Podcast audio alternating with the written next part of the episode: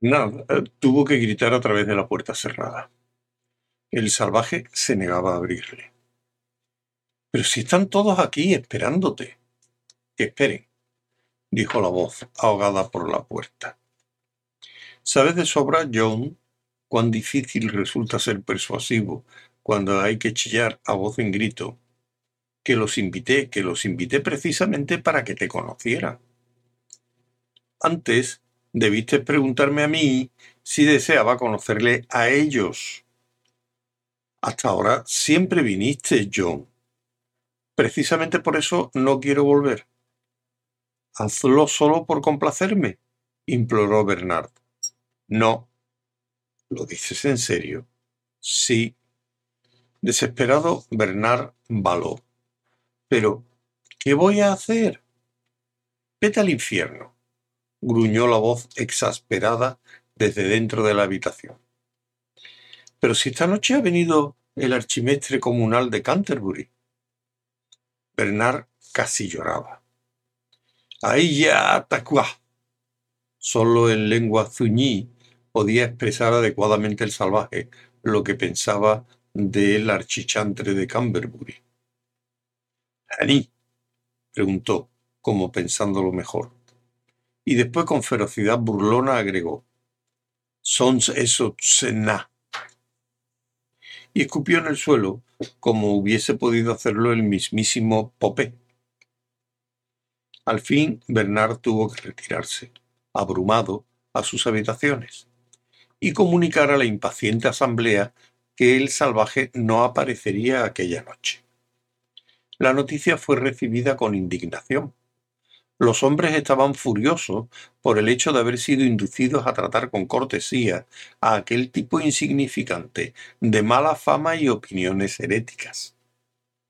Cuanto más elevada era su posición, más profundo era su resentimiento. Jugarme a mí esta mala pasada, repetía el archichantre una y otra vez. A mí. En cuanto a las mujeres, tenían la sensación de haber sido seducidas con engaños por aquel hombrecillo raquítico en cuyo frasco alguien había echado alcohol por error, por aquel ser cuyo físico era el propio de un gamma menos. Era un ultraje, y lo decían a sí mismo, y cada vez con más fuerza. Solo Lenina no dijo nada. Pálida, con sus ojos azules nublados por una insólita melancolía, permanecía sentada en un rincón, aislada de cuantos la rodeaban por una emoción que ellos no compartían. Había ido a la fiesta llena de un extraño sentimiento de ansiosa exultación. Dentro de pocos minutos, se había dicho, al entrar en la instancia, lo veré, le hablaré, le diré, porque estaba completamente decidida, que me gusta más que nadie en el mundo. Y entonces, tal vez, él dirá... ¿Qué diría el salvaje? La sangre había afluido a las mejillas de Lenina. ¿Por qué se comportó de aquella manera tan extraña la otra noche, después del sensorama? Qué raro estuvo y sin embargo estoy completamente cierta de que le gusto. Estoy segura. En aquel momento Bernard había soltado la noticia. El salvaje no asistiría a la fiesta. Lenina experimentó súbitamente todas las sensaciones que se observan al principio de un tratamiento con sucedáneo de pasión violenta. Un sentimiento de horrible vaciedad, de aprensión casi de náuseas. Le pareció que el corazón dejaba de latirle.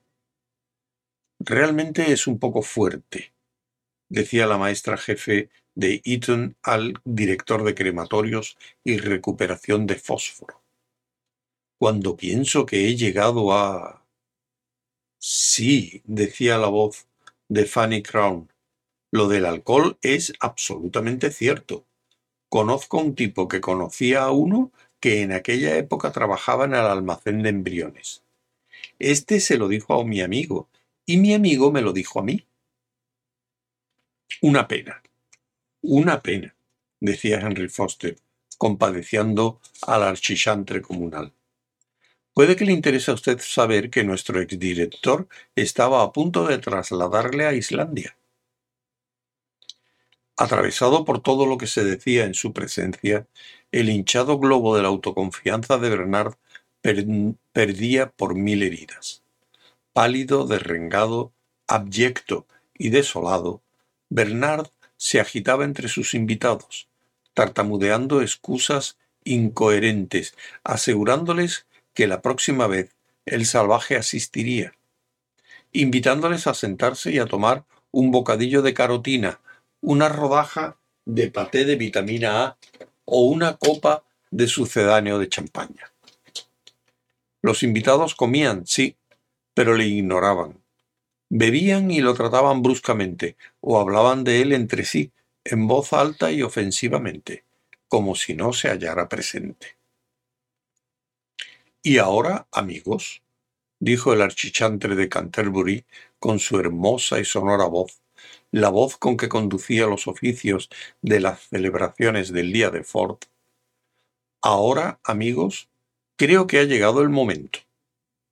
Se levantó, dejó la copa, se sacudió del chaleco de viscosa púrpura las migajas de una colación considerable y se dirigió hacia la puerta.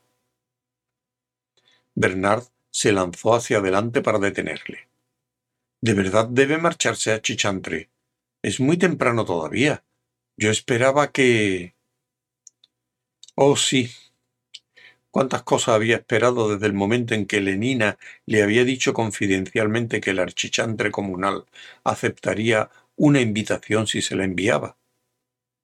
Es simpatiquísimo y había enseñado a Bernard la pequeña cremallera de oro con el tirador en forma de T que el archichantre le había regalado en recuerdo del fin de semana que Lenina había pasado en la cantoría diocesana. Asistirán el archichantre comunal de Canterbury y Mr. Salvaje. Bernard había proclamado su triunfo en todas las invitaciones enviadas. Pero el salvaje había elegido aquella noche precisamente aquella noche para encerrarse en su cuerpo y gritar ¡Hani! Y hasta, menos mal que Bernard no entendía el zuñí, Sons eso tsena. Lo que había de ser el momento cumbre de toda la carrera de Bernard se había convertido en el momento de su máxima humillación. Había confiado tanto en que, repetía Bernard, tartamudeando y alzando los ojos hacia el gran dignatario con expresión implorante y dolorida. Mi joven amigo, dijo el archichantre comunal en un tono de alta y solemne severidad. Se hizo un silencio general. Antes de que sea demasiado, demasiado tarde. Un buen consejo. Su voz se hizo sepulcral. Enmiéndese, mi joven amigo, enmiéndese. Hizo la señal de la T sobre su cabeza y se volvió. Lenina, querida, dijo en otro tono, ven conmigo. Arriba, en su cuarto, el salvaje leía Romeo y Julieta. Lenina y el archichantre comunal se apearon en la azotea de la cantoría. Date prisa, mi joven amiga. Quiero decir, Lenina, la llamó el archichantre impaciente desde la puerta del ascensor. Lenina, que se había demorado un momento para mirar la luna, bajó los ojos y cruzó rápidamente la azotea para reunirse con él. Una nueva teoría de biología. Este era el título del estudio que Mustafa Mont acababa de leer. Permaneció sentado algún tiempo meditando con el ceño fruncido, y después cogió la pluma y escribió en la portadilla. El tratamiento matemático que hace el autor del concepto de finalidad es nuevo y altamente ingenioso, pero herético, y, con respecto al presente orden social, peligroso y potencialmente subversivo. Prohibido. Subrayó esa última palabra. Debe someterse a vigilancia al autor. Es posible que se imponga su traslado a la Estación Biológica Marítima de Santa Elena. Una verdadera lástima. Pero en cuanto que se empezaba a admitir explicaciones finalistas, bueno, nadie sabía a dónde podía llegarse. Con los ojos cerrados y extasiado el rostro, John recitaba suavemente al vacío. Ella enseña a las antorchas a, arder con fulgor. Y parece prender sobre la mejilla de la noche como una rica joya en la oreja de un etíope. Belleza excesiva para ser usada, demasiada para la tierra. La T de oro pendía refulgente sobre el pecho de Lenina. El archichantre comunal juguetonamente la cogió y tiró de ella lentamente. Rompiendo un largo silencio, Lenina dijo de pronto, Creo que será mejor que tome un par de gramos de soma. A aquellas horas, Bernard dormía, dormía profundamente, sonriendo al paraíso particular de sus sueños sonriendo, sonriendo. Pero inexorablemente cada treinta segundos la manecilla del reloj eléctrico situado encima de su cama saltaba hacia adelante, con un chasquido casi imperceptible. Clic, clic, clic, clic. Y llegó la mañana. Bernard estaba de vuelta entre las miserias del espacio y del tiempo. Cuando se dirigió en taxi a su trabajo en el centro de condicionamiento, se hallaba de muy mal humor. La embriaguez del éxito se había evaporado. Volvía a ser él mismo, el de antes. Y por contraste con el hinchado balón de las últimas semanas, su antiguo yo parecía muchísimo más pesado que la atmósfera que lo rodeaba. El salvaje inesperadamente se mostró muy comprensivo con aquel Bernard deshinchado. Te pareces más al Bernard que conocí en el mal país, dijo, cuando Bernard, en tono quejumbroso, le hubo confiado su fracaso. ¿Recuerdas la primera vez que hablamos? Fuera de la casucha. Ahora eres como entonces porque vuelvo a ser desdichado. He aquí el porqué. Bueno, pues yo preferiría ser desdichado antes que gozar de esa felicidad falsa, embustera, que tenéis aquí. Hombre, me gusta eso, dijo Bernard con amargura, cuando tú tienes la culpa de todo. Al, al negarte a asistir a mi fiesta, lograste que todos se revolvieran contra mí. Bernard sabía que lo que decía era absurdo e injusto. Admitía en su interior, y hasta en voz alta, la verdad de todo lo que el salvaje le decía acerca del poco valor de unos amigos que, ante tan leve provocación, podían trocarse en feroces enemigos. Pero, a pesar de saber todo esto y de reconocerlo, a pesar del hecho de que el consuelo y el apoyo de su amigo eran ahora su único sostén, Bernard siguió alimentando, simultáneamente con su sincero pesar, un secreto agar agravio contra el salvaje. Y no cesó de meditar un plan de pequeñas venganzas a desarrollar contra él mismo. Alimentar un agravio contra el archichantre comunal hubiese sido inútil y no había posibilidad alguna de vengarse del envasador jefe o del practicante ayudante. Como víctima, el salvaje poseía para Bernard una gran cualidad por encima de los demás. Era vulnerable, era accesible. Una de las principales funciones de nuestros amigos estriba en sufrir, en formas más suaves y simbólicas, los castigos que querríamos infligir y no podemos a nuestros enemigos. El otro amigo víctima de Bernard era Helmholtz. Cuando, derrotado, Bernard acudió a él e imploró de nuevo su amistad, que en sus días de prosperidad había juzgado inútil conservar, Helmholtz se la concedió. En su primera entrevista después de la reconciliación, Bernard le soltó toda la historia de sus desdichas y aceptó sus consuelos. Pocos días después se enteró, con sorpresa y no sin cierto bochorno, de que él no era el único en hallarse en apuros. También Helmholtz había entrado en conflicto con la autoridad. Fue por unos versos, le explicó Helmholtz.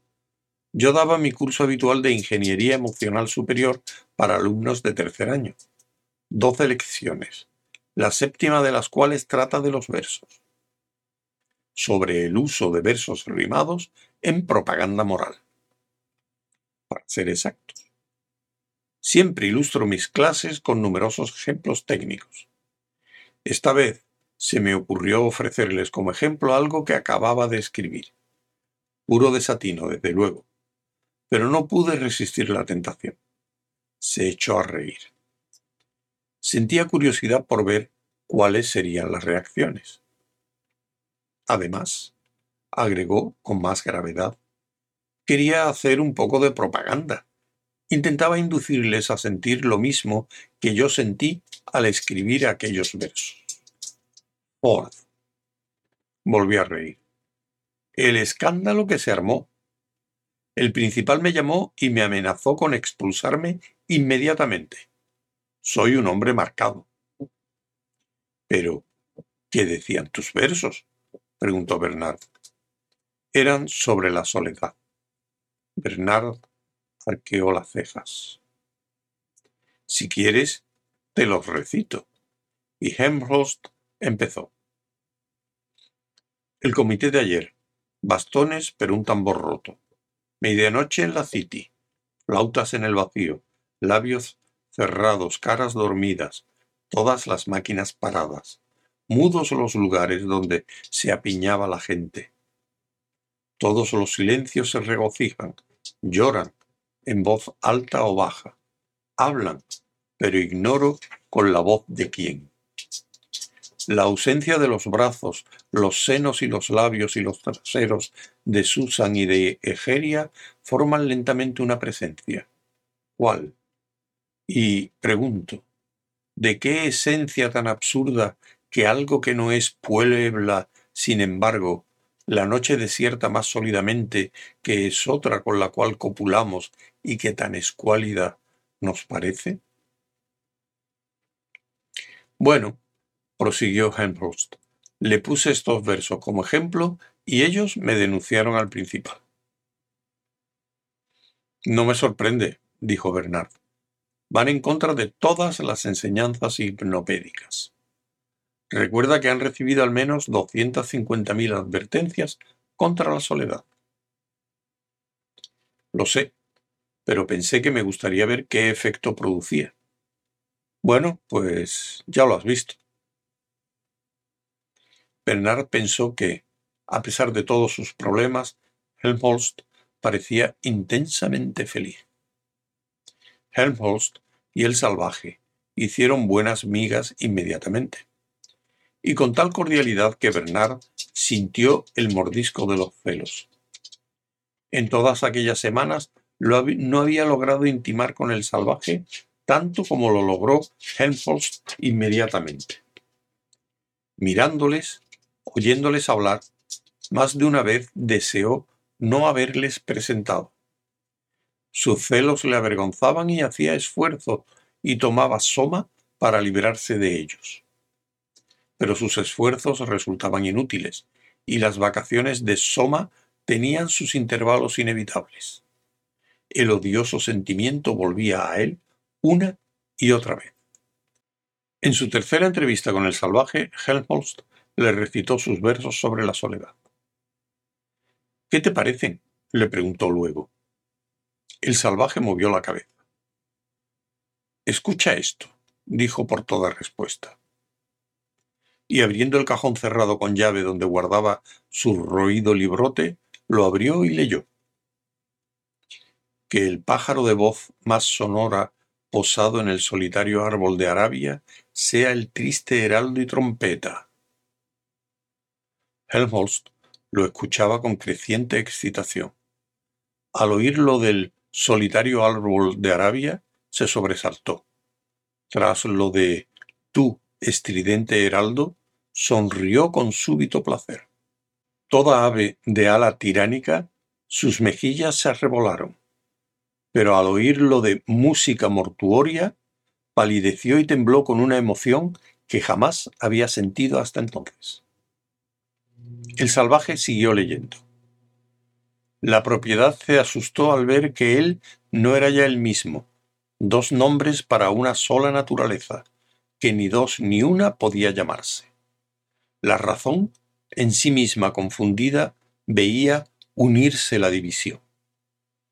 Orgía porfía, gritó Bernard, interrumpiendo la lectura con una sonrisa estruendosa, desagradable. Parece exactamente un himno del servicio de solidaridad. Así se vengaba de sus dos amigos por el hecho de apreciarse más entre sí de lo que le apreciaban a él. Sin embargo, por extraño que pueda parecer, la siguiente interrupción, la más desafortunada de todas, procedió del propio Helmholtz.